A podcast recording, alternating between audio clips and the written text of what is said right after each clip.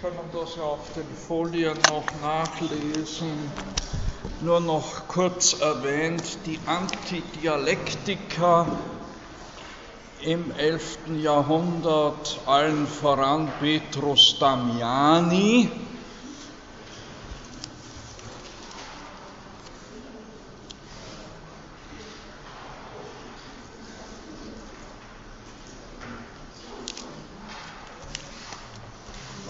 voran Petrus Damiani. Na, wo habe ich ihn denn?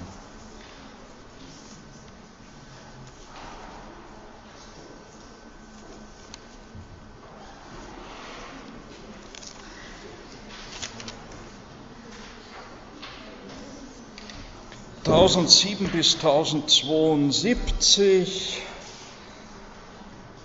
heute eine Schrift äh, verfasst mit dem vielsagenden Titel De Divina Omnipotentia in Reparatione Corrupte et Factis Infectis Redendis, also über die göttliche Allmacht, nicht, die imstande ist, das Zerstörte wiederherzustellen und ungeschehene Taten geschehen oder Ungeschehenes geschehen zu machen. Also dieser Petrus Damiani betont die Allmacht Gottes, die göttliche Omnipotenz kann auch Geschehenes ungeschehen machen, zum Beispiel die Gründung Roms, nicht, führt er als ein Beispiel an. Auch das Widerspruchsgesetz bildet keine Schranke der göttlichen Allmacht, daher darf die Dialektik nicht leichtfertig auf die, auf, auf die Mysterien des Glaubens angewendet werden. Das weltliche Wissen hat also dem Glauben zu dienen. Der die Philosophie ist eine Magd der Theologie, die Ancilla Theologie.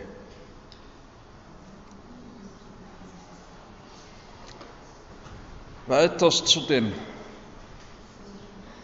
Antidialektikern im 11. Jahrhundert zu zählen Mannegold von Lautenbach. Er ist vor allem ein Parteigänger des Papstes im Investiturstreit, also im Streit zwischen Heinrich IV. und Papst Gregor VII. Dieser Mannegold von Lautenbach kritisiert nun, kritisiert nun auch die weltlichen Wissenschaften und die philosophische Vernunft nicht beide werden zunichte vor den Wahrheiten des Christentums. Wobei seine Kritik an den weltlichen Wissenschaften vornehmlich eben politisch oder politisch-religiös motiviert ist im Streit, in der Auseinandersetzung zwischen Papsttum und römischen Kaiser, also deutschen König bzw. römischen Kaiser. So, jetzt müssen wir, ah ja,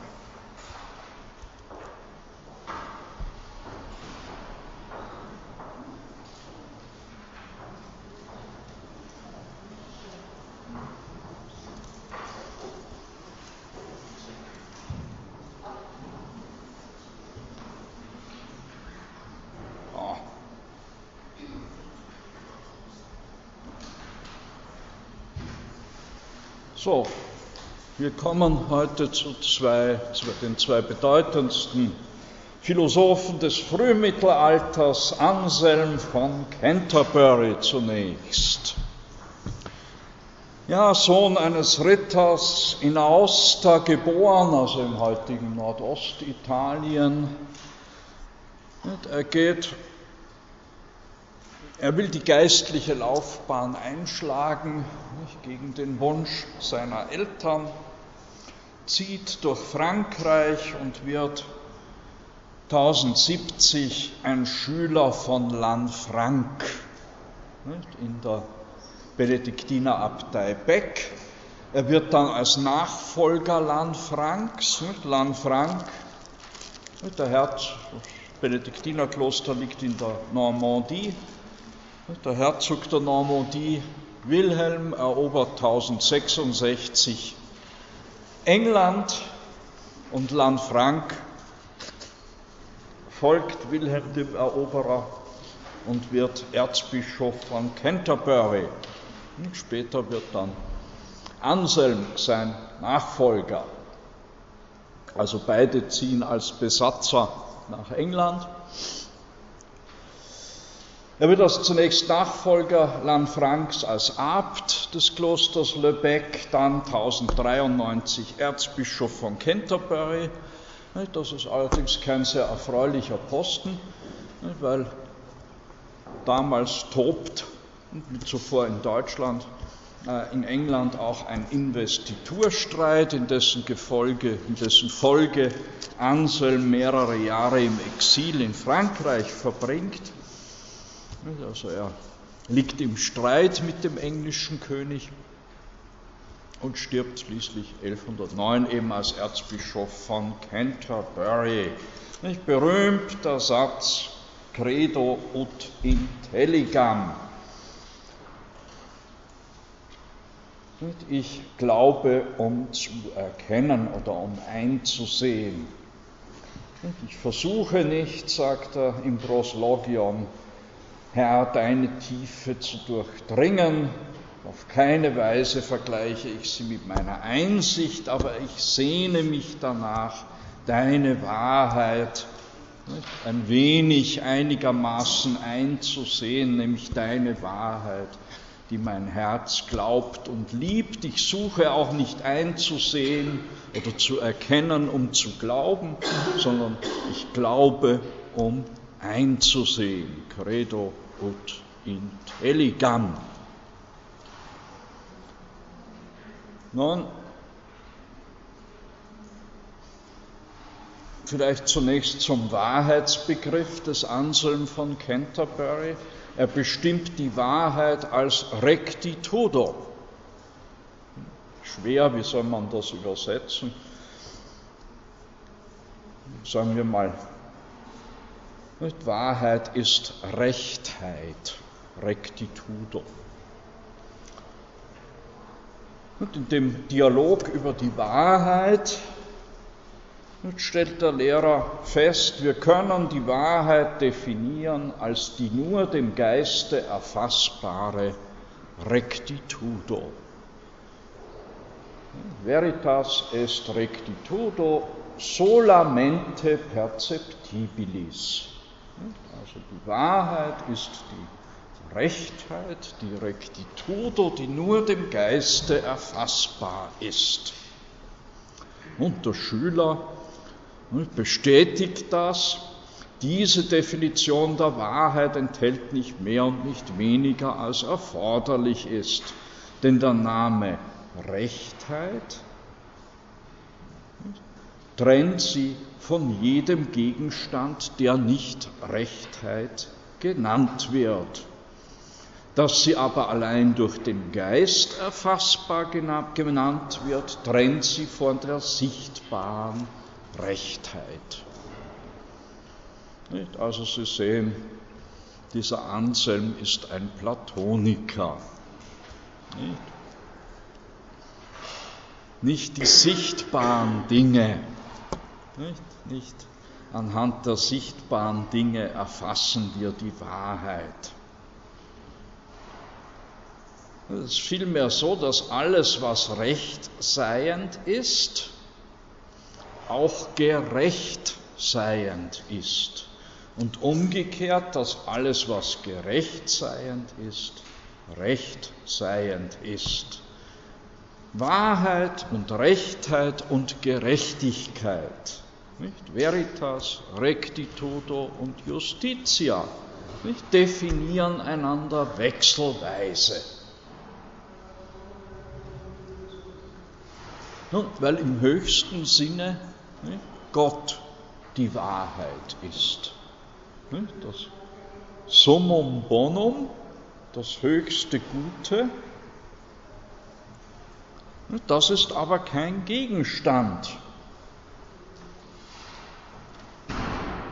Der nächste Satz erläutert das, die höchste durch sich bestehende Wahrheit, die Summa veritas per se subsistens, subsistens.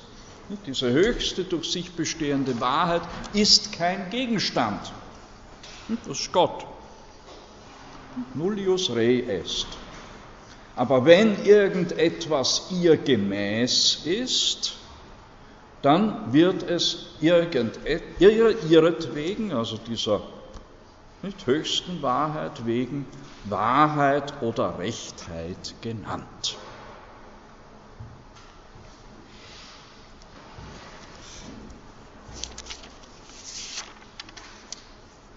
Wird es Wahrheit oder Rechtheit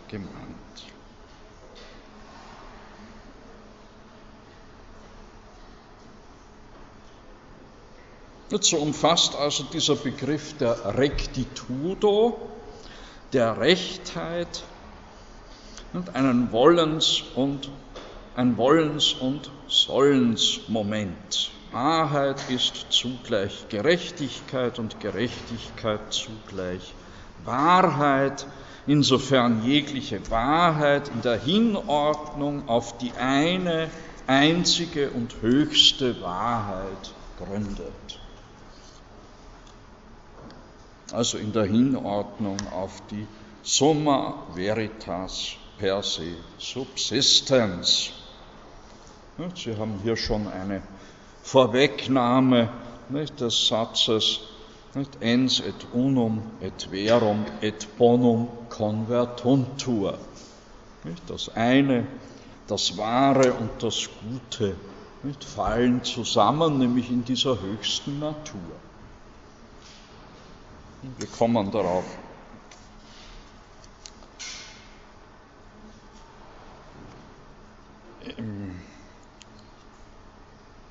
zu sprechen im Zusammenhang mit der Transzendentalienlehre bei Thomas von Aquin und Duns Scotus.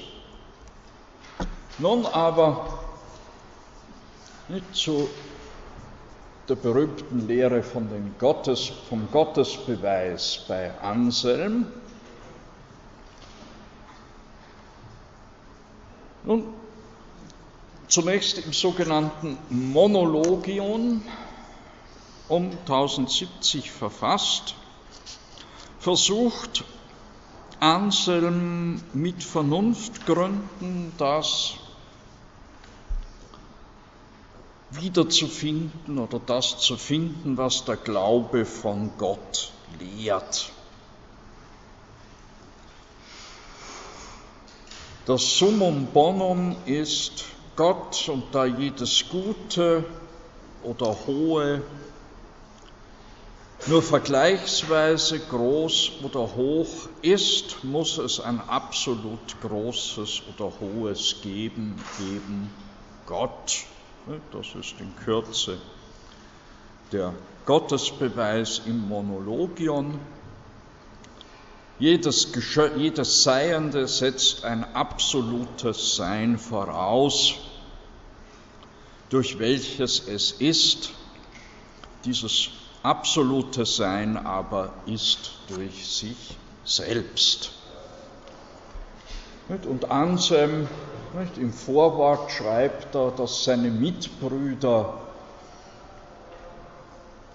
ihn aufgefordert haben, diese Meditation, dieses Beispiel einer Meditation über die Vernunft des Glaubens, wie der ursprüngliche Titel heißt, Exemplum Meditandi de Ratione Fidei, seine Mitbrüder hätten ihn also aufgefordert, dieses Monologion, wie er es dann später nennt, zu verfassen. Und zwar hätten sie ihm diese Form vorgeschrieben, dass in dieser Meditation gar nichts durch die Autorität der heiligen Schriften glaubhaft gemacht werden solle, sondern das Ergebnis solle überall durch spezielle Untersuchungen erreicht werden. In deutlichem Stil und mit allgemein verständlichen Argumenten und einfacher Beweisführung und die Notwendigkeit der Schlussfolgerung solle durch bündige Kürze bezwingen und offen die Klarheit der Wahrheit aufzeigen. Also, rein durch Vernunftgründe soll die Wahrheit des Glaubens erwiesen werden.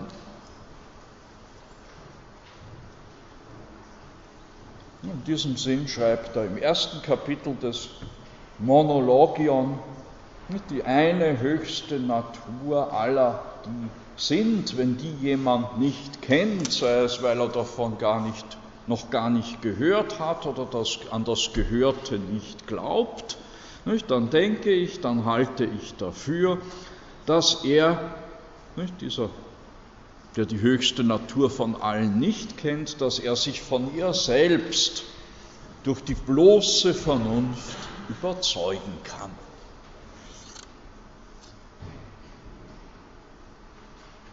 Nun, dieser Beweis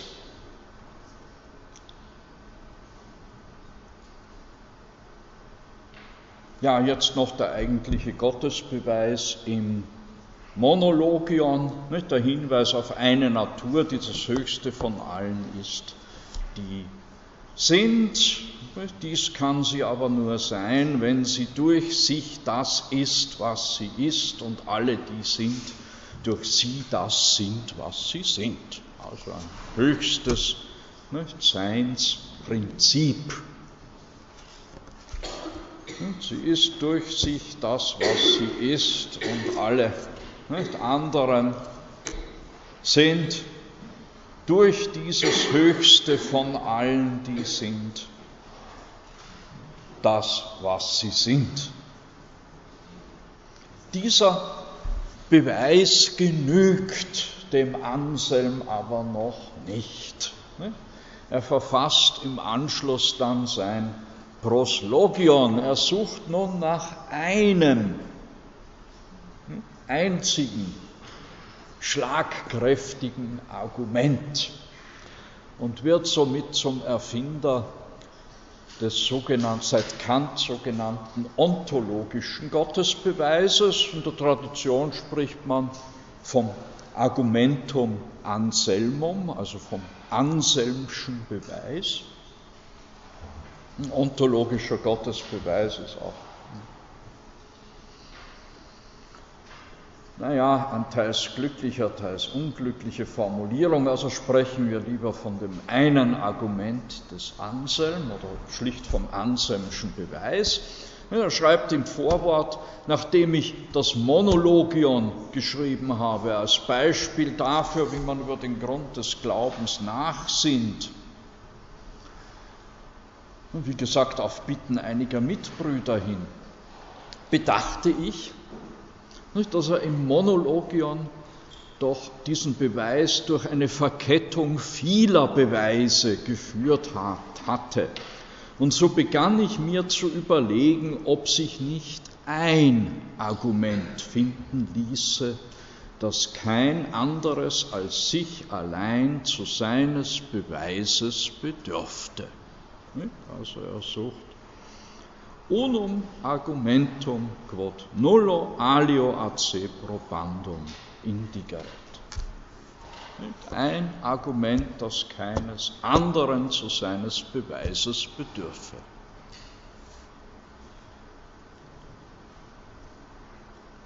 Zur Versicherung, dass Gott in Wahrheit ist und dass er das höchste Gute ist, das keines anderen bedarf und dass daher alle bedürfen, um zu sein und um gut zu sein.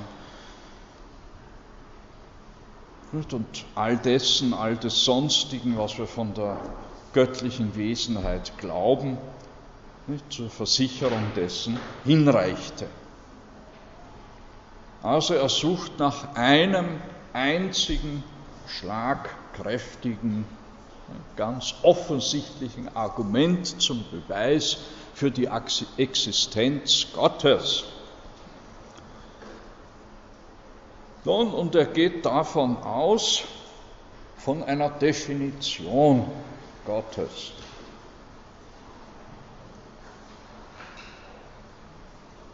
Und was ist Gott? Er ist das, nämlich etwas, aliquid, quo nihil maius cogitari possit. Also etwas über das hinaus Größeres, Höheres, Vollkommeneres nicht gedacht werden kann.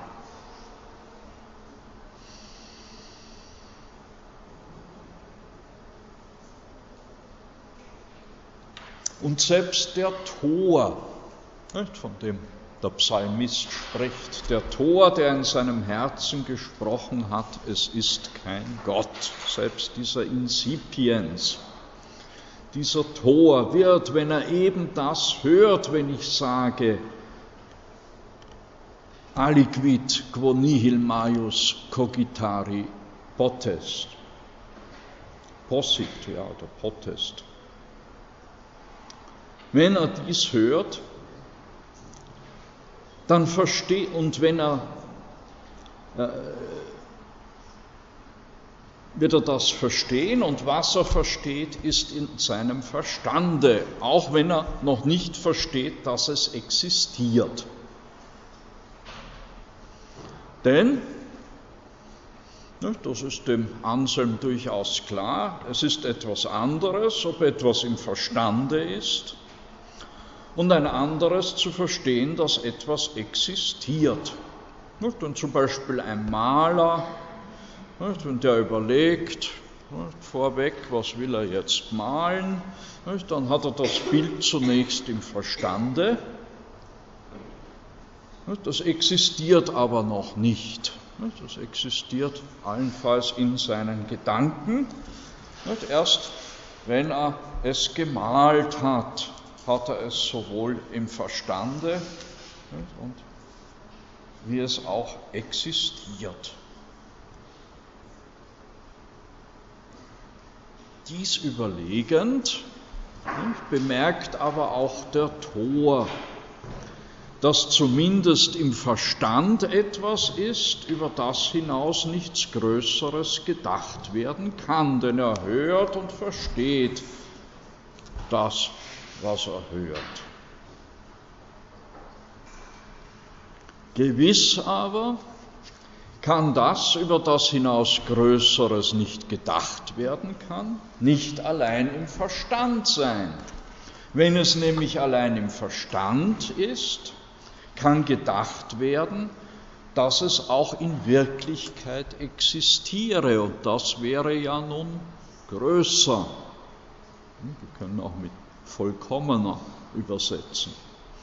Wenn also das, über das hinaus Größeres nicht gedacht werden kann, allein im Verstande ist, ist eben das, über das hinaus Größeres nicht gedacht werden kann, etwas, über das hinaus Größeres gedacht werden kann, das aber ist, kann unmöglich der Fall sein.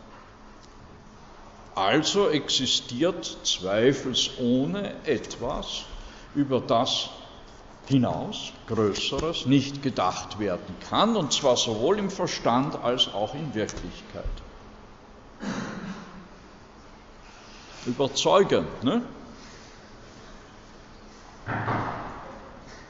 Ja? Wenn ich jetzt zum Beispiel ein perfektes Haus vorstelle, also dass das Haus existiert. Wie? Wenn ich jetzt zum Beispiel Wir kommen gleich zu dem Einwand.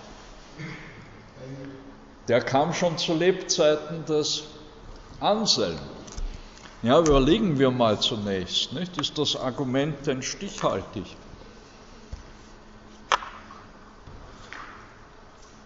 Gott ist dasjenige, über das hinaus Größeres, Vollkommeneres nicht gedacht werden kann. Indem ich das verstehe, ist dieser Gedanke Gott zumindest in meinem Gedanken. Ich verstehe auch, Gott ist dasjenige, über das hinaus Größeres nicht gedacht werden kann.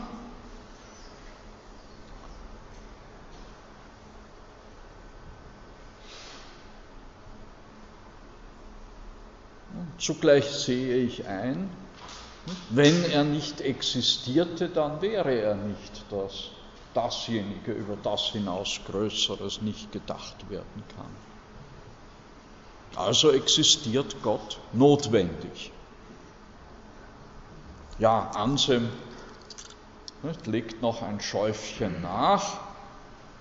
Die Nichtexistenz Gottes kann nicht einmal gedacht werden. Gott existiert schlechthin so wahrhaft, dass nicht einmal gedacht werden kann, er existiere nicht. Denn es kann gedacht werden, dass etwas existiert, von dem nicht gedacht werden kann, dass es nicht existiere. Und das, was größer ist als etwas, von dem gedacht werden kann, dass es nicht existiert. Wenn somit von dem über das hinaus Größeres nicht gedacht werden kann, gedacht werden kann, dass es nicht existiere, so ist eben das, über das hinaus Größeres nicht gedacht werden kann, nicht dasjenige, über das hinaus Größeres nicht gedacht werden kann, was sich aber nicht vereinbaren lässt. Ich kann also nicht einmal denken, Gott existiere nicht. So wahrhaft also existierst du, Herr mein Gott das nicht einmal gedacht werden kann. Du existiertest nicht.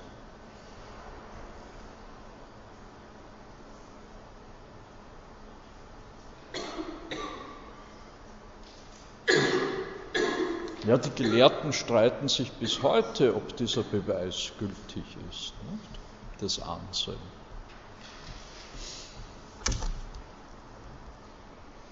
Ganz schlicht.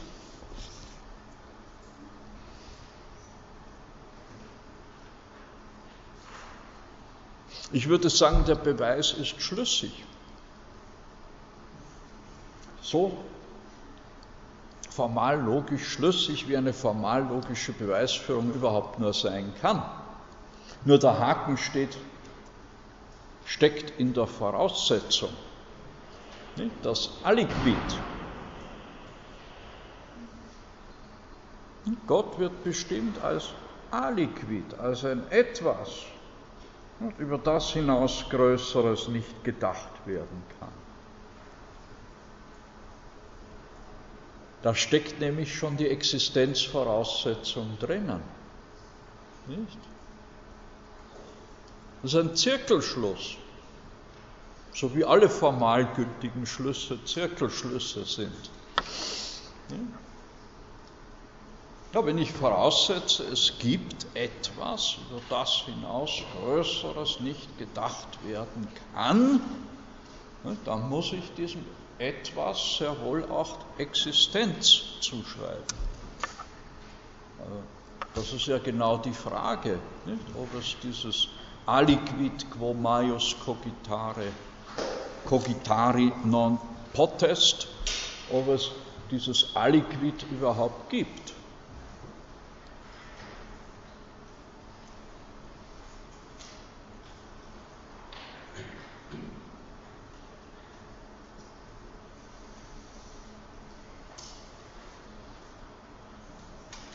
Insoweit ein Unentschieden nicht, in Sachen des Anselmschen Arguments.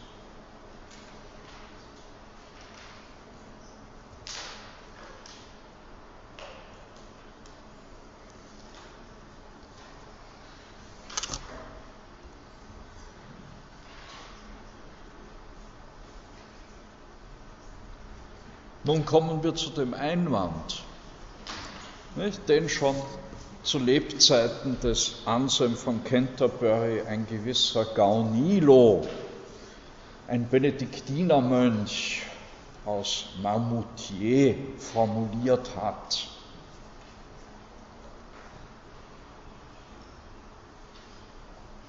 unter dem Titel Was zu dem, nämlich zu dem, was Anselm formuliert, nicht jemand anstelle des Toren antworten könnte. Quid ad hec respondeat quidam pro incipiente. Dieser Gaunilo sagt, ich bringe das zentrale Argument, zunächst muss ich mir doch Gewissheit verschaffen, dass irgendwo eben das Größere wirklich existiert. Und erst dann dürfte es darum, weil es größer ist als alle, unbezweifelbar auch in sich selbst Bestand haben. Das ist der Einwand des Garnilo. Er bringt dann ein Beispiel. Man erzählt sich, irgendwo im Insel gäbe es, irgendwo im Ozean gäbe es eine Insel, die alle Länder in jeder Hinsicht durch eine Überfülle an Besitztümern übertrifft. Also eine perfekte, nicht? eine vollkommene Insel. Dass dies so sei, könnte mir jemand sagen und leicht könnte ich das Gesagte verstehen. Wenn er dann aber gleichsam als Konsequenz hinzufügte und sagte, du kannst nun nicht länger zweifeln, dass diese unter allen Ländern vortrefflichste Insel irgendwo in Wirklichkeit existiert, denn wäre das nicht der Fall, dann wäre jedes andere Land, das in Wirklichkeit existiert, vortrefflicher als jene. Und so wäre sie, obwohl sie von dir bereits als vortrefflicher verstanden wurde, nicht vortrefflicher. Wenn er also, sage ich, mir auf diese Weise einreden wollte, dass an der Existenz jener Insel nicht länger zu zweifeln sei, dächte ich entweder er scherze, oder ich wüsste nicht, wen ich für dümmer halten solle. Mich, wenn ich ihm beipflichtete, oder ihn, wenn er glaubte, irgendeinen sicheren Beweis für das Wesen jener Insel erbracht zu haben. Nicht? Er hätte, es sei denn, er hätte zuvor ihre Vortrefflichkeit ausschließlich als wahrhafte und unzweifelhaft sicher existierende Tatsache gelehrt, nicht aber als etwas in irgendeiner Hinsicht Falsches oder Unsicheres in meinem Verstande.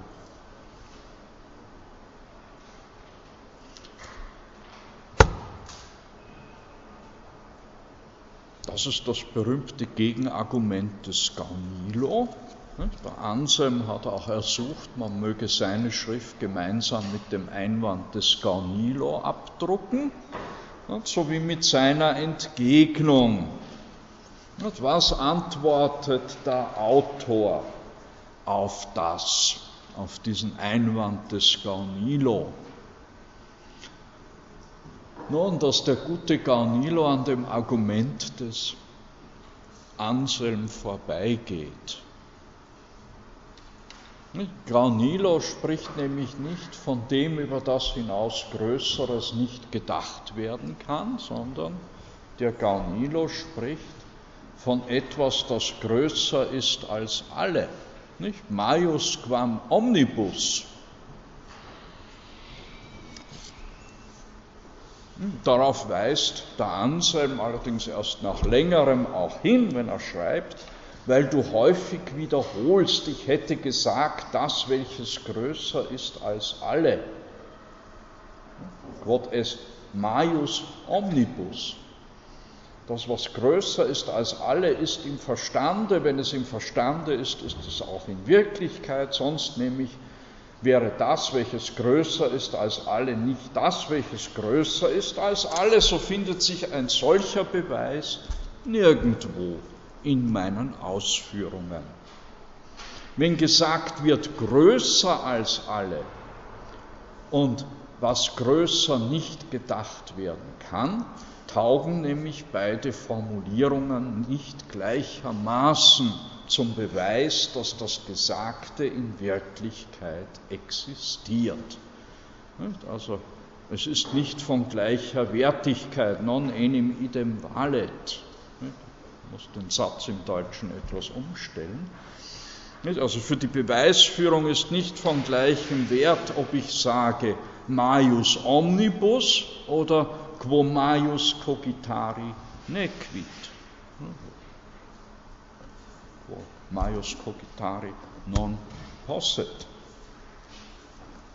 Es ist nämlich nicht so offensichtlich, dass dasjenige, das als nicht existierend gedacht werden kann, nicht größer als alle ist, die existieren, wie offensichtlich ist, dass es nicht das ist, über das hinaus Größeres nicht gedacht werden kann. Es steht auch nicht außer Zweifel, dass wenn es etwas gibt, das größer ist als alle, es nicht etwas anderes ist als dasjenige, über das hinaus Größeres nicht gedacht werden kann. Oder dass, wenn es existierte, nicht ein ähnliches anderes, das größer ist als alle, existierte. Hingegen besteht Sicherheit in Bezug auf das, was dasjenige genannt wird, über das hinaus Größeres nicht gedacht werden kann. Nicht? Also das über das Größere, über das hinaus Größeres hinaus, das über das hinaus Größeres nicht gedacht werden kann, ist ein Superlativ. Nicht, nicht bloß ein Komparativ. Nicht? In Bezug auf das ist nicht größer als alle.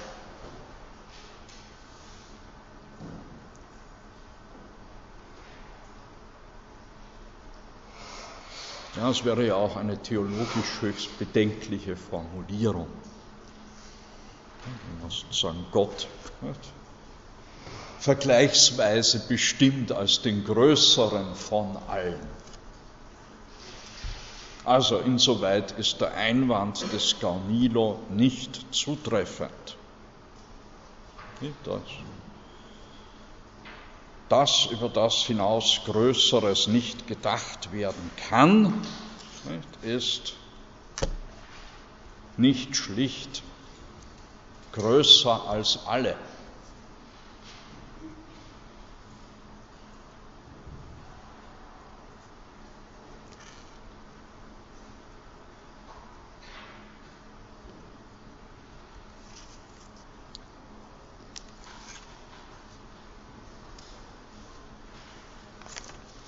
Nun, vielleicht zur Erholung nach diesem spekulativen Höhenflügen des Anselmschen Gottesbeweises.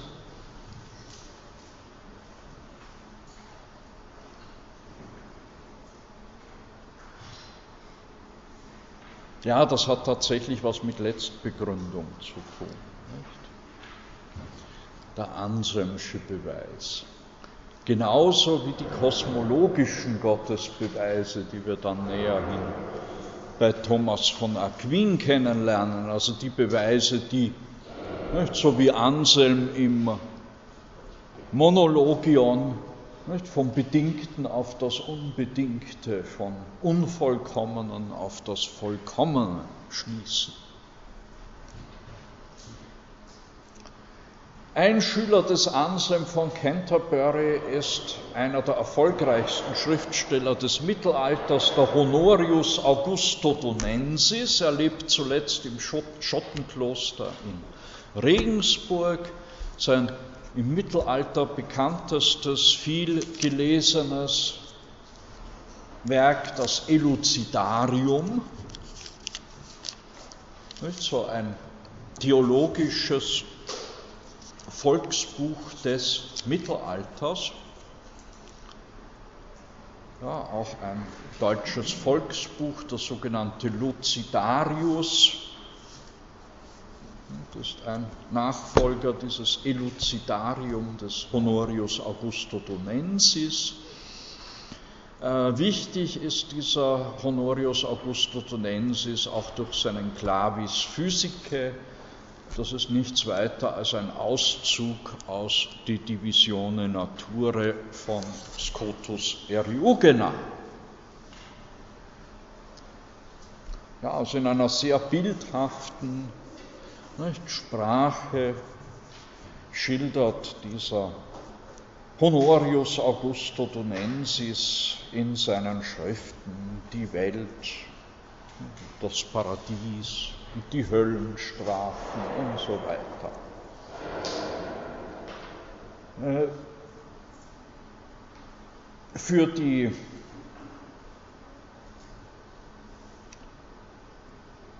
weitere Entwicklung der Scholastik, wahrscheinlich aus der Wissenschaft wichtiger, Anselm von Laon, Schüler des Anselm von Canterbury und äh, ein Lehrer des Abelard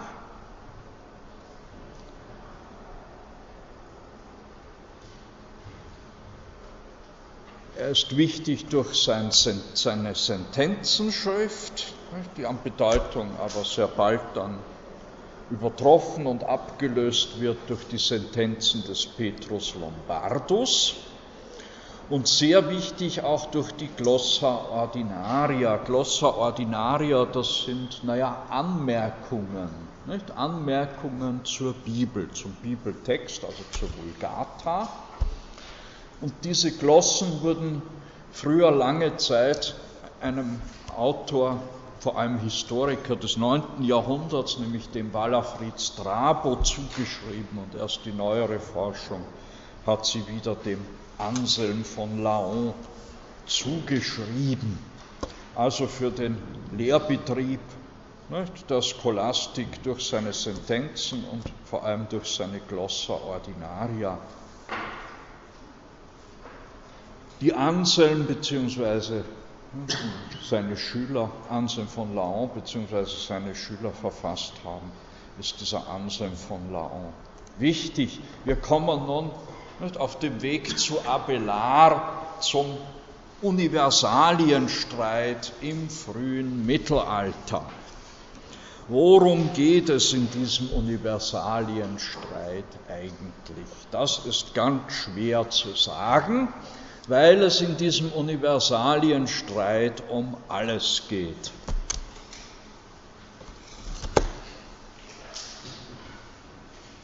Insofern sage ich auch, er dauert noch immer an, nicht? obwohl wir uns seit ja, 600 Jahren einreden, dass er zugunsten des Nominalismus entschieden ist.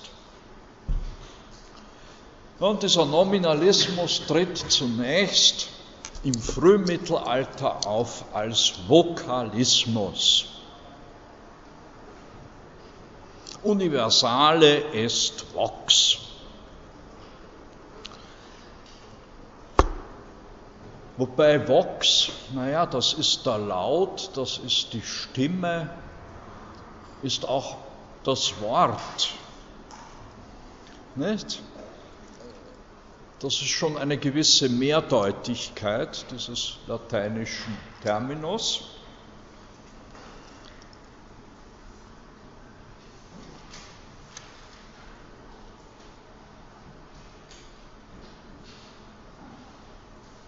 Und zunächst einmal die Kritik des Platonikers und Universalienrealisten Anselm an diesen Dialektikern unserer Zeit, wie er schreibt, oder vielmehr Heretikern der Dialektik, welche die allgemeinen Wesenheiten nur für den Hauch eines Wortes halten.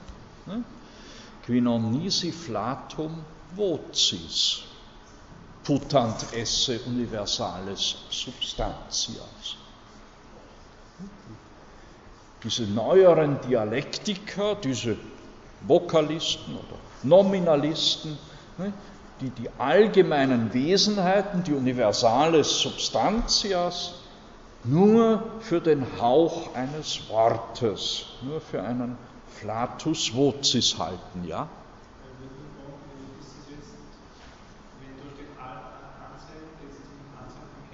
Anselm von Canterbury. Ja, ja, wir hatten vor, ja, ja, es gibt etliche Anselms, nicht? Das ist das.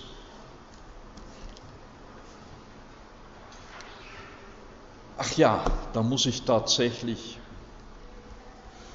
Ja, es ist also nicht der Anselm von Laon, sondern es ist der Anselm von Canterbury.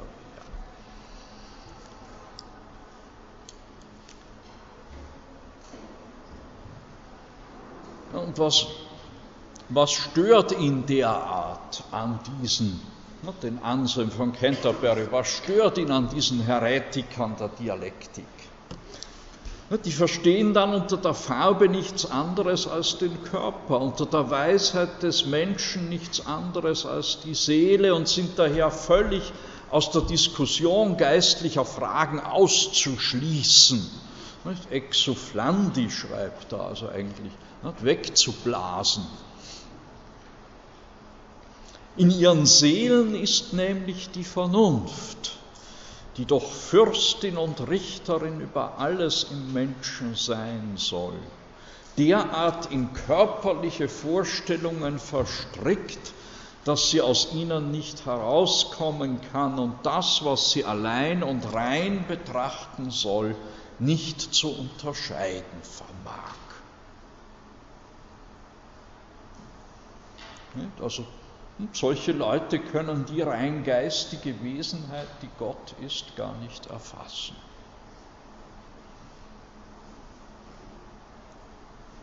Wer nämlich noch nicht einsieht, wie mehrere Menschen in der Art ein Mensch sind, wie wird der erkennen, dass in jener verborgensten und höchsten Natur, also Gott, mehrere Personen, deren jede einzelne vollkommener Gott ist, ein Gott ist? Und wessen Geist zu dunkel ist, um zwischen seinem Pferd und seiner Farbe zu unterscheiden, wie wird der zwischen dem einen Gott und seinen vielen Beziehungen unterscheiden?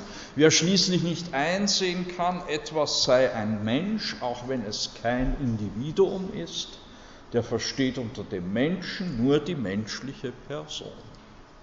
Was will uns der Anselm von Canterbury hier sagen? Ich sage es ist von vornherein schwer für uns zu verstehen, weil wir ja allesamt seit mehr als einem halben Jahrtausend Nominalisten sind, zunächst einmal. Nicht? Es sei denn, es, man ist ein Querkopf, der sich durch Nachdenken nicht überredet hat, es ist vielleicht doch was an dem Universalienrealismus dran.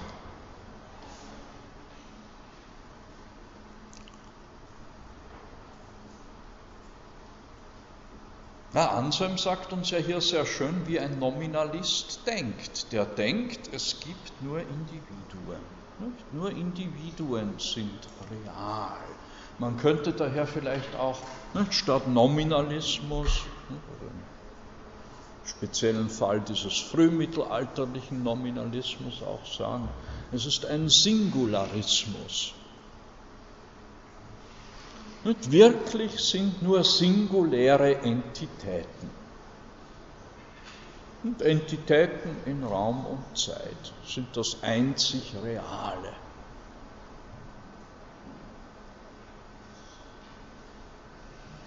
Und jetzt wird schon klarer, warum solche Leute nicht, aus der Erörterung, aus der Diskussion geistlicher Fragen von vornherein nicht, zu verscheuchen, wegzublasen, auszuschließen sind.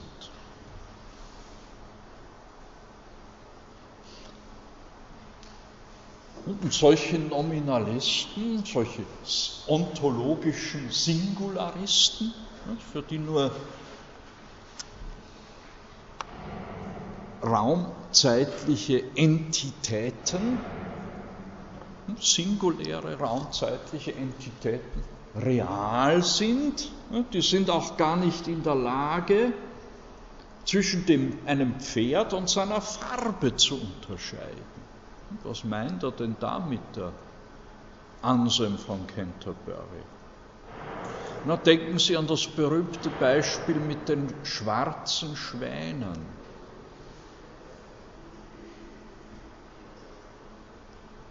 Bei der Diskussion des Induktionsproblems, ich glaube, das hat der John Stuart Mill im 19. Jahrhundert aufgebracht. Wenn man sagt, alle Schwäne sind weiß, dann genügt schon das einzige Beispiel eines schwarzen Schwanes, um diesen Allsatz, diese Behauptung, nicht alle Schwäne sind weiß, zu widerlegen. Ja, so kann nur ein Nominalist argumentieren, nicht? der nicht imstande ist, zwischen einem Pferd, also einem auch wesentlich allgemeinen und der Farbe des Pferdes zu unterscheiden. Man muss den Nominalisten, der da mit diesem Beispiel mit den schwarzen Schwänen kommt, müsste man dann nämlich auch fragen, ja, wie um alles in der Welt kommt denn jemand auf den abwegigen Gedanken, einen schwarzen Wasservogel Schwan zu nennen, wenn man doch weiß, dass alle Schwäne weiß sind.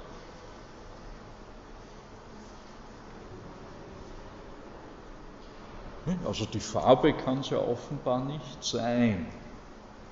Also muss es irgendeine andere, nun ja, reale, wesenhafte Bestimmung sein, die mich davon überzeugt, dass diese merkwürdigen Vögel da in Australien, obwohl sie schwarz sind, dennoch Schwäne sind.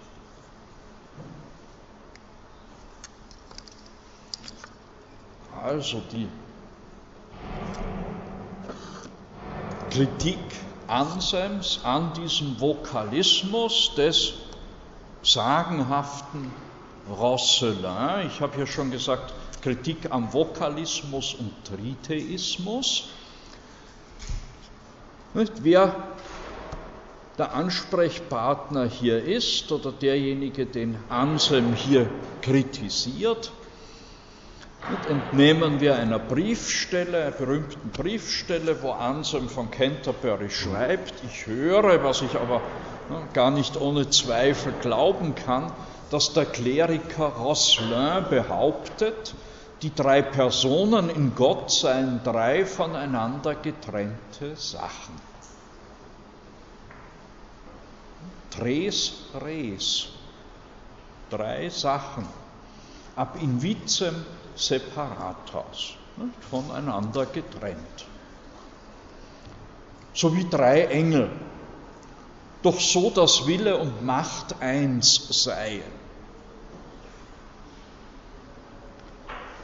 Oder sogar, soll dieser Rosselin behauptet haben, dass der Vater und der Heilige Geist ebenso inkarniert seien wie Jesus und man wahrlich von drei Göttern sprechen könne, wenn der Wortgebrauch es zuließe. Also es ist dieser Tritheismus des Rosselin, die den Anselm zu dieser scharfen Kritik an den Heretikern der Dialektik motiviert welche die allgemeinen Wesenheiten nur für den Hauch eines Wortes halten. Aber wie kommt nun der Rosselin nicht, zu dieser heretischen Auffassung? Nun, der Rosselin von Compiègne, Schüler, der, wir wissen kaum etwas von ihm, noch weniger wissen wir von seinem Lehrer, dem Johannes Sophista, der ist der Begründer dieses Vokalismus. Wir sagen also, Universale est vox. Die Dialektik, die Logik handelt demnach nicht von Res, von Dingen, sondern von Voces, wobei Vox eben bedeuten kann Wort, Stimme, Laut. Daher Anselm mit seiner Kritik an den Dialektici qui non nisi flatum vocis, putant esse universales substantias. Also die universalen Wesenheiten nur für den Hauch eines Wortes halten. Also für den Hauch einer Stimme. Den Anstoß für diese Für diesen Vokalismus liefert Boetius mit seinem Kommentar zur Kategorienschrift des Aristoteles. Boetius bemerkt dort, dass die gesamte Logik von der Rede handelt und die Kategorienschrift im Speziellen von den Vocibus. Omnis ars logica de oratione est. Nicht? Also die gesamte Logik nicht, handelt von der Rede. Et in hoc opere, also in der Kategorienschrift, die vocibus principalita tractatur. In der Kategorienschrift, nicht, die berühmte Stelle bei Boetius jetzt, werden nicht Dinge, sondern Wörter behandelt. Non de rebus sed devotibus tractaturus est. Nun ist die Substanz eine der Kategorien, ein Universale. Alle Kategorien sind Universalia. Müsste man also im Anschluss an Boetius sagen, Universale ist Vox. Gegenposition, die sich aus diesem Kommentar des Boetius zur Kategorienschrift des Aristoteles ergibt, wäre Universale est res. Beide Positionen wurden vertreten im Frühmittelalter. Die eine von Wilhelm von Champeau, Universale est res, während Rosselin von Compiègne im Anschluss an Boetius sagt, Universale est vox beider Schüler, Abelard, nicht, wird versuchen, diesen Streit auszugleichen. Aber zunächst noch, nicht, wie erklärt denn nun, wie erklärt denn nun Boetius in seinem Aristoteles-Kommentar, warum in der Kategorienschrift nicht Dinge, sondern Wörter behandelt werden? Nicht res, sondern vocibus. Denn das Einzelne, sagt er, oder die Substanz bezeichnet. Singulum aut substantiam significat. Nicht aber das Ding. Vielmehr bezeichnen die Wörter, die Dinge hingegen werden bezeichnet. Die Voces significant, die Wörter, die Universalia, sie bezeichnen, bezeichnet aber werden die Dinge. Res significantur.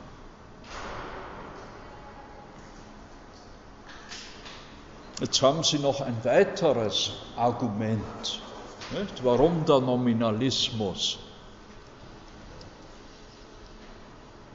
Das Denken der Neuzeit beherrscht. Er beherrscht es ebenso wie das zweistellige Schema Zeichen bezeichnet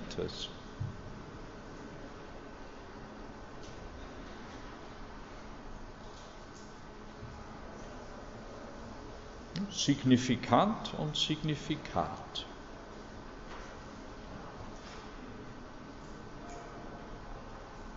Ja, das Bezeichnende und das Bezeichnete.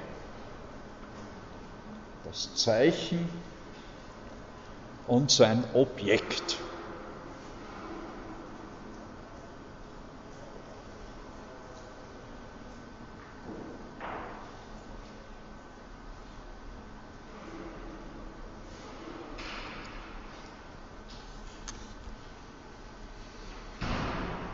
Nun,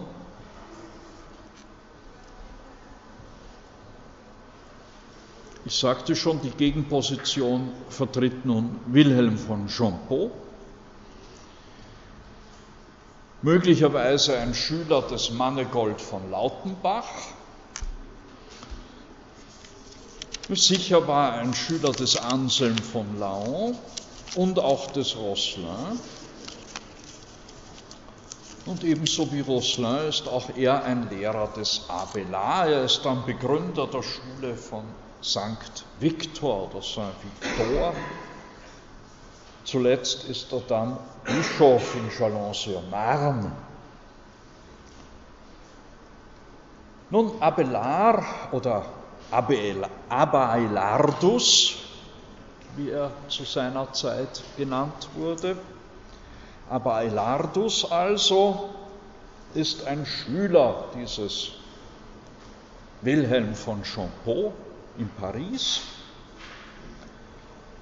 Und in seiner Lebensbeschreibung der Historia Calam Calamitatum Mearum, also in der Geschichte meiner Schwierigkeiten, berichtet der Abelard, ich brachte ihn durch unumstößliche Beweisgründe, nämlich den Wilhelm von Champeau, dahin, dass er seine alte Lehre von den Universalien abänderte, ja sie gänzlich verwarf.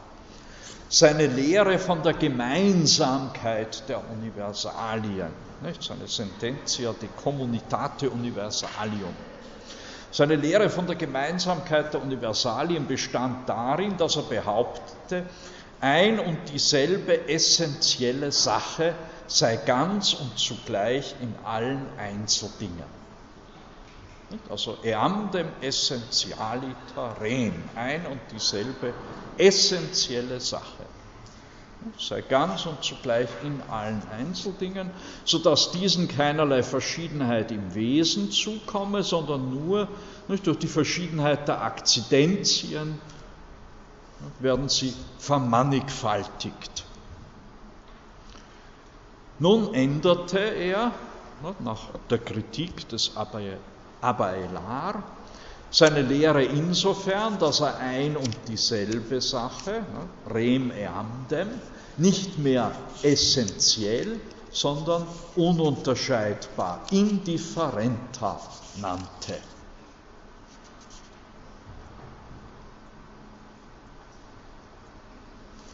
Diese Frage galt aber bei den Dialektikern, fügt dann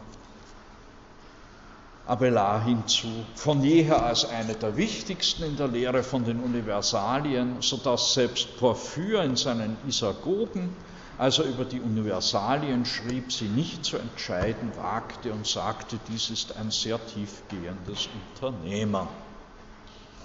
Da nun Wilhelm von Champeau in diesem Punkte seine Lehre geändert oder vielmehr unfreiwillig aufgegeben hatte, gerieten seine Vorlesungen dermaßen im Misskredit, dass man ihm kaum noch gestattete, die übrigen Lehrstücke der Dialektik zu lesen, als ob diese ganze Wissenschaft ihren Kernpunkt in eben dieser Lehre von den Universalien hätte.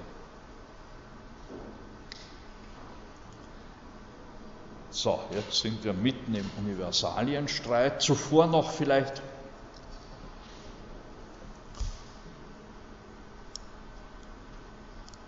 An diesem Punkt ist es mir wieder aufgestoßen. Ich versuche also immer alle Übersetzungen am Originaltext zu überprüfen und variiere darum vielfach auch Übersetzungen.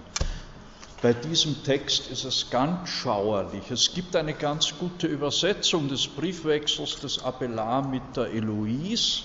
Das erste Kapitel oder der erste Brief ist diese Lebensbeschreibung, diese Autobiografie des Abelard. Und was macht da der Übersetzer?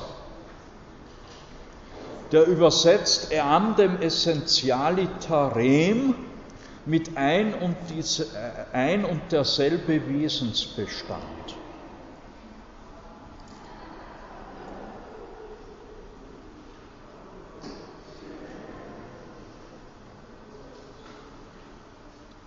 So, wie wollen Sie dann übersetzen, dass ein und dieselbe Sache nicht mehr essentiell, sondern ununterscheidbar ist? in der späteren revidierten Lehre des Wilhelm von Champeau. Hm, klar können Sie übersetzen, eam dem essentialitarem mit ein und derselbe Wesensbestand. Nicht nur, Sie werden im Folgenden dann nicht mehr klug daraus, naja, inwieweit, was hat jetzt eigentlich der Wilhelm von Champeau an seiner Lehre, nicht, an seinem an seiner Sententia de Communitate Universalium geändert. Ja, also seien Sie bei Übersetzungen vorsichtig. Ja. Man muss immer das Original lesen, es hilft nichts. So, jetzt zu der Stelle, auf die Abelard verweist, auf die Isagoge, die Einleitungsschrift des Porphyr in die Kategorienlehre des Aristoteles Die hat Boetius übersetzt.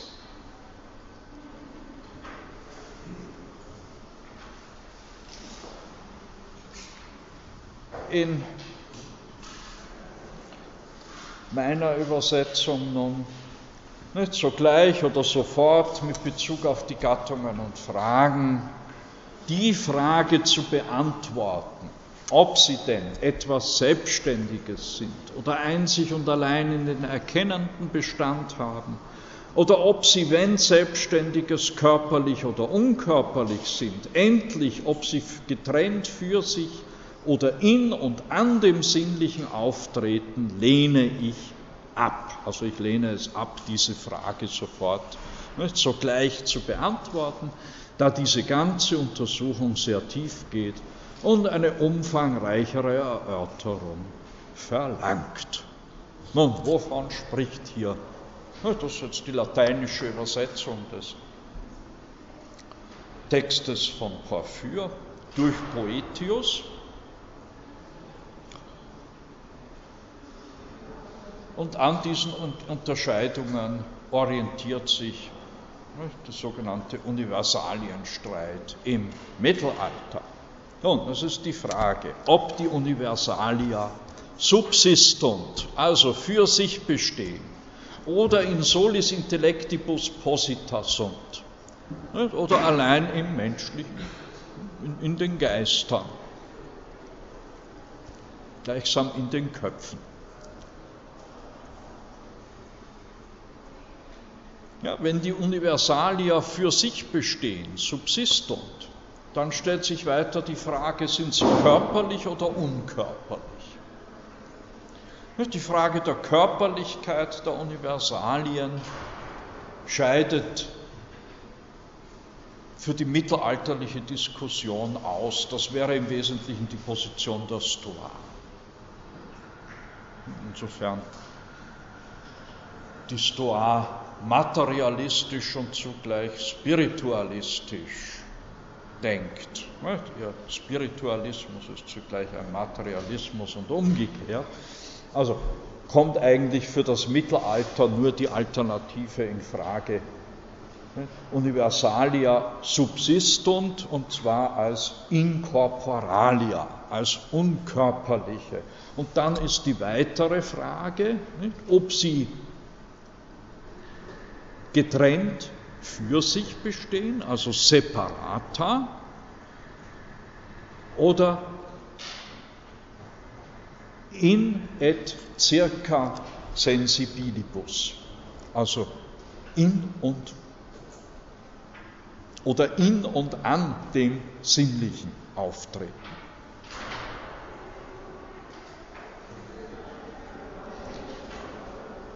Also für die mittelalterliche Diskussion nicht, kommen in Frage Universalia subsistunt, und zwar als Incorporalia, entweder separata nicht, oder in und an, den, an dem Sinnlichen.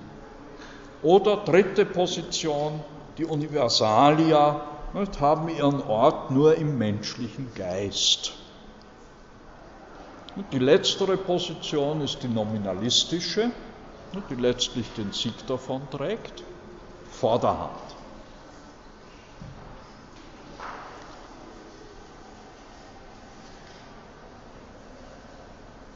Universalia in solis intellectibus posita sunt. Ja, auf diese Lehre hat man sich weitestgehend im Spätmittelalter und in der Neuzeit geeinigt. Ganz wenige, die dem widersprechen.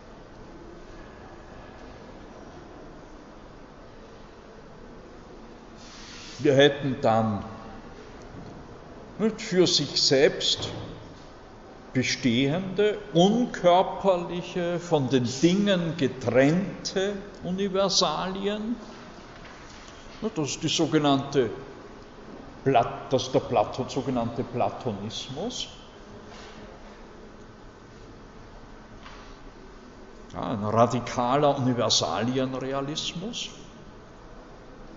Ja, die Universalien als Ideen Nicht? Unkörperliche, für sich selbst bestehende Wesenheiten.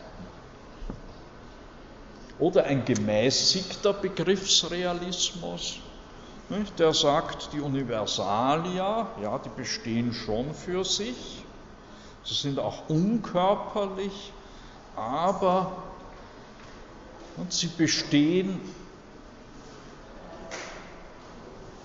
in dem Sinnlichen, nämlich als substanziale Form. In und an dem Sinnlichen. Das wäre sozusagen der gemäßigte Begriffsrealismus der Aristoteliker.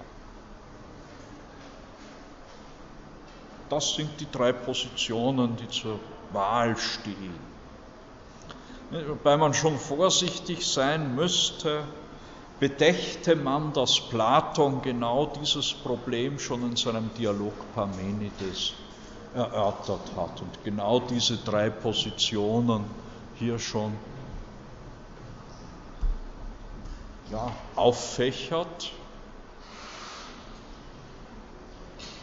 und im Grunde erklärt, alle drei, nämlich jeweils für sich isoliert, sind unhaltbar.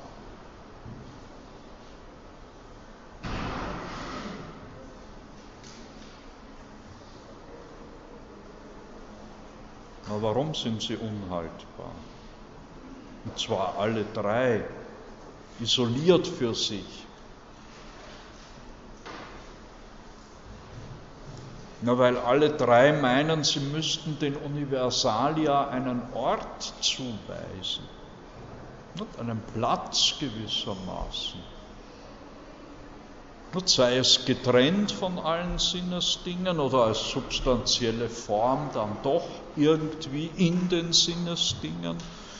Oder halt bloßes Abstraktionsprodukt im menschlichen Geist.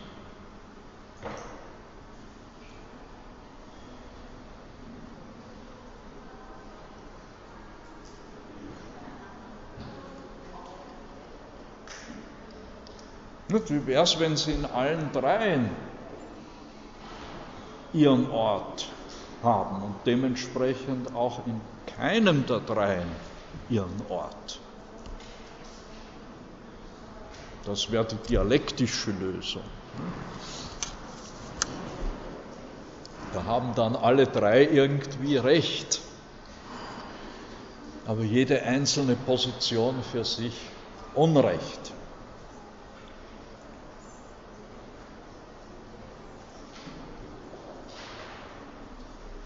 Gut, kommen wir zu Petrus Abaelardus.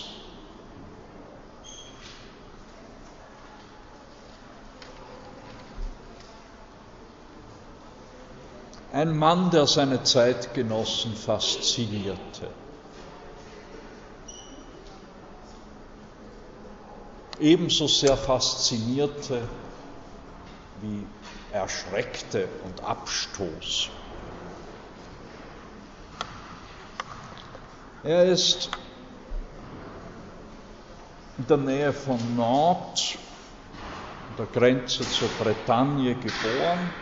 Er studiert unter anderem als Wanderschüler nicht, in, in der Bretagne bei Rosselin, dann unter anderem bei Wilhelm von Champeau in Paris, wie wir schon gehört haben. Er wurde dann selbst Logiklehrer am Domkapitel von Notre Dame aus dieser Domschule von Notre Dame ging dann später die Universität Paris hervor, also die Sorbonne.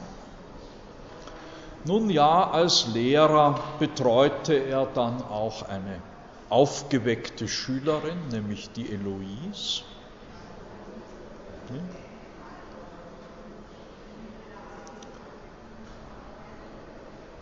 Mit der hat er allerdings nicht nur das Trivium und durchgenommen und theologische Studien betrieben.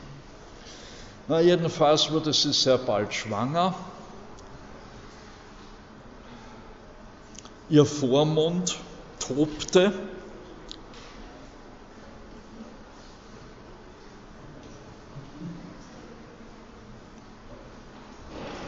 aber Elar musste sie auch gegen, gegen ihren Wunsch heiraten. Nicht, weil sie ihn nicht gewollt hätte, die Eloise, nicht? aber sie sagte, sie darf ein solches Genie der Menschheit nicht entreißen. Und als Verheirateter hätte er keine wissenschaftliche Laufbahn in der damaligen Zeit weiter verfolgen können.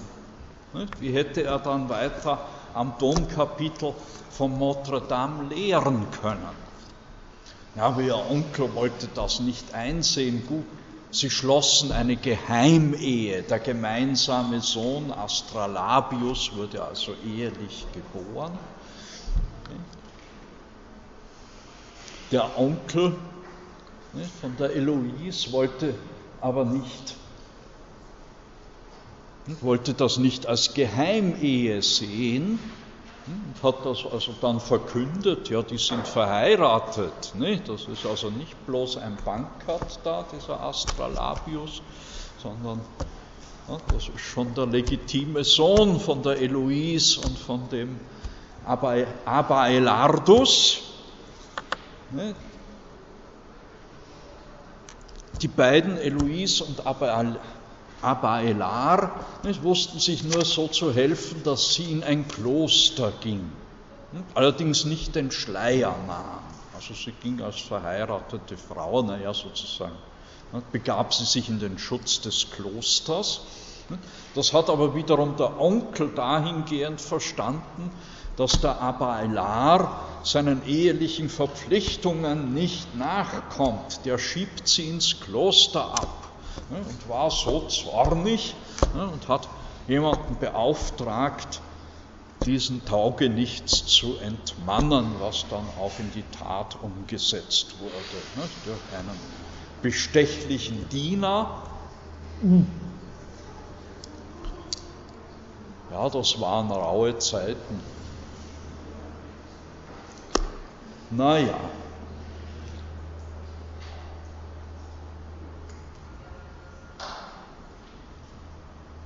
Daraufhin gingen nun beide tatsächlich ins Kloster. Nicht? Die Eloise und auch der Abailar.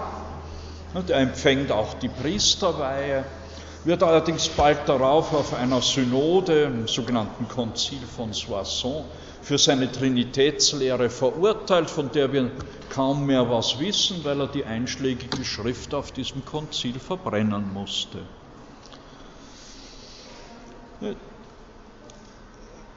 Ja, dann war er eben in dem Kloster Saint-Denis. Da bezweifelte er die Dionysius-Legende, also die Identität des Saint-Denis mit dem Verfasser der mit diesem Pseudo-Dionysius, dem Verfasser dieser merkwürdigen Schriften über die göttlichen, über die himmlischen und die äh, kirchlichen Hierarchien. Äh, er zieht sich dann zurück in ein Kloster in die Bretagne, wird dort Abt. Da hat er aber Schwierigkeiten mit den Mönchen, ne, sogar mehrere Mordanschläge auf ihn. Er flieht dann schließlich aus diesem Kloster.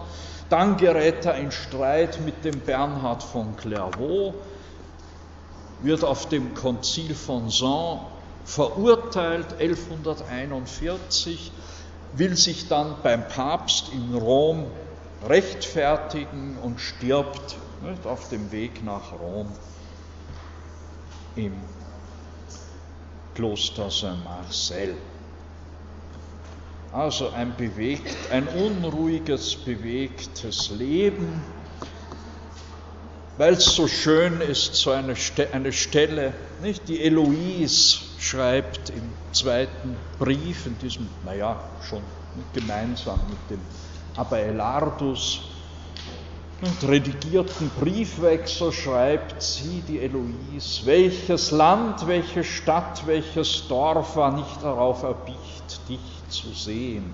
Wer, frage ich, beeilte sich nicht, dich zu erblicken, wenn du in der Öffentlichkeit auftratest und wenn du abtratest, folgte man dir da nicht nach mit gerecktem Hals und unverwandtem Blick.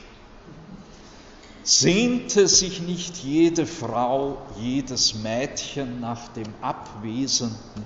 Glühten sie nicht alle für den Anwesenden? Welche Fürstin, welche hohe Dame beneidete mich nicht um meine Freuden, um das Lager meiner Liebe? Also er war offenbar ein Superstar. Naja, sie erklärt das auch nicht gleich. Zweierlei, ich gestehe es, war es vor allem, womit du die Herzen aller Frauen sofort gewinnen konntest. Eine Ausstrahlungskraft der Dichtung und des Gesanges, die, wie ich weiß, die übrigen Philosophen am allerwenigsten erreicht haben. Bei dir, bei ihr, also bei der Dichtung und dem Gesang erholtest du dich wie bei einem Spiel von der Anstrengung deiner geistigen Arbeit und eine ganze Anzahl von Gedichten und Liebesweisen, metrisch oder rhythmisch gebunden, hast du hinterlassen, die wegen der besonderen Süße ihres Wortlauts und ihrer Melodie oft und viel gesungen, deinen Namen in aller Munde lebendig erhielten. Also Sie müssen sich vorstellen, ein Philosoph, ja, irgendwie so, hm, was soll man sagen, Jean-Paul Sartre und Jacques Brel in einem. Nicht?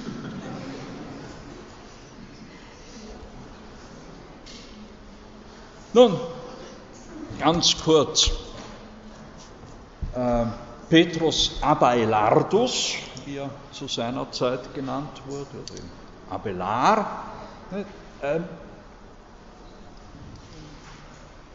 formuliert sowas wie eine Lö semantische Lösung für das Universalienproblem, allerdings keine ontologische Lösung. Nicht? Weshalb sich die Gelehrten darüber streiten, ob er nun eine nominalistische oder eine realistische Position im Universalienstreit vertritt.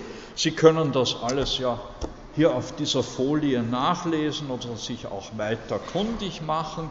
Das ist ein, aus einem Aufsatz von Jan Beckmann, Peter Abelard, der Sokrates des 12. Jahrhunderts.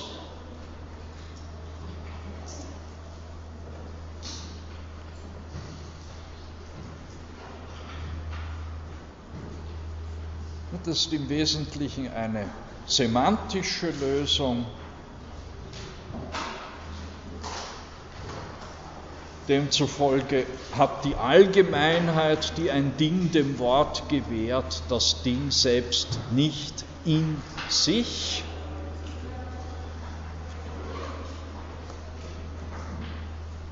Gleichwohl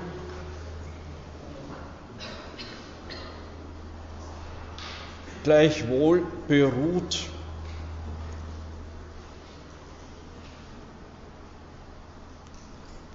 die universelle Prädikation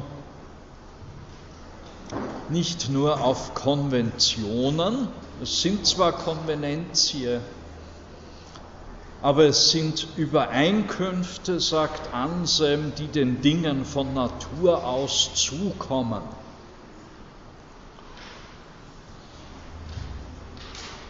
Und so hat auch ein allgemein Begriff nicht, wie Mensch ein reales Fundament. Ein reales Fundament, ein Aliquid in Re, in dem alle Menschen übereinkommen. Es ist also nicht ganz klar nicht, bei Abelard, ob er nun Nominalist ist oder Realist. Darüber kann man streiten. Nicht einerseits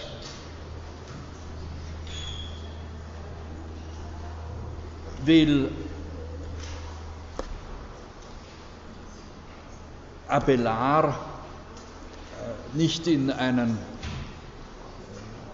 unreflektierten, nicht einen unreflektierten Universalienrealismus aller Wilhelm von Champeau vertreten, wonach also die Universalia res wären.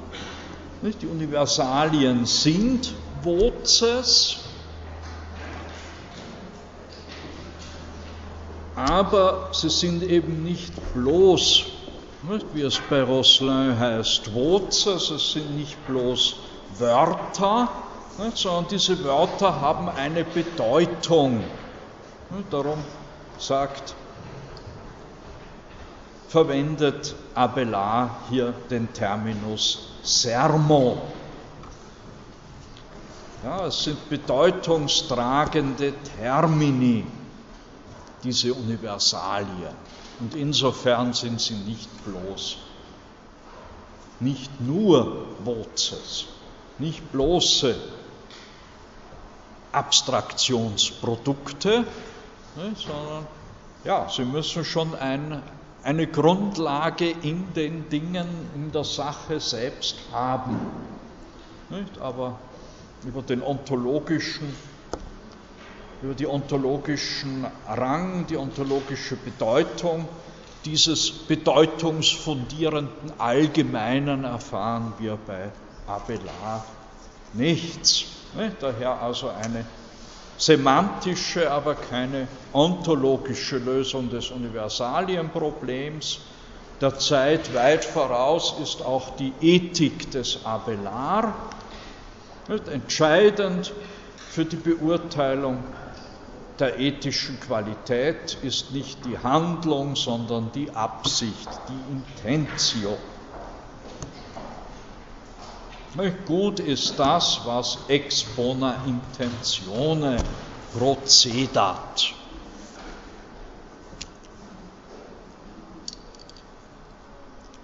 Also nicht irgendein Werk, nicht? Irgendeine Handlung als solche ist gut, sondern die Intention, die Absicht.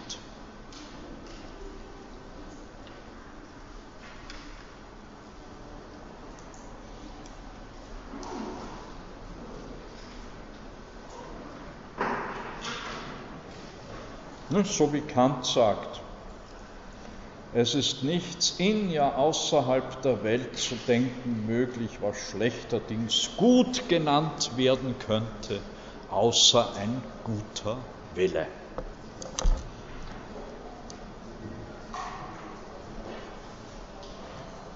Ja, zum Bernhard von Clairvaux kommen wir gar nicht mehr.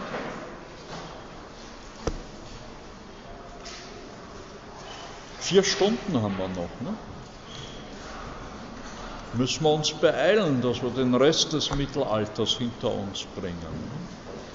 Jetzt warten ja noch solche Größen auf uns wie Bonaventura, Thomas von Aquin, und Scotus und Ockham und die Mystiker, nicht? Eckehard.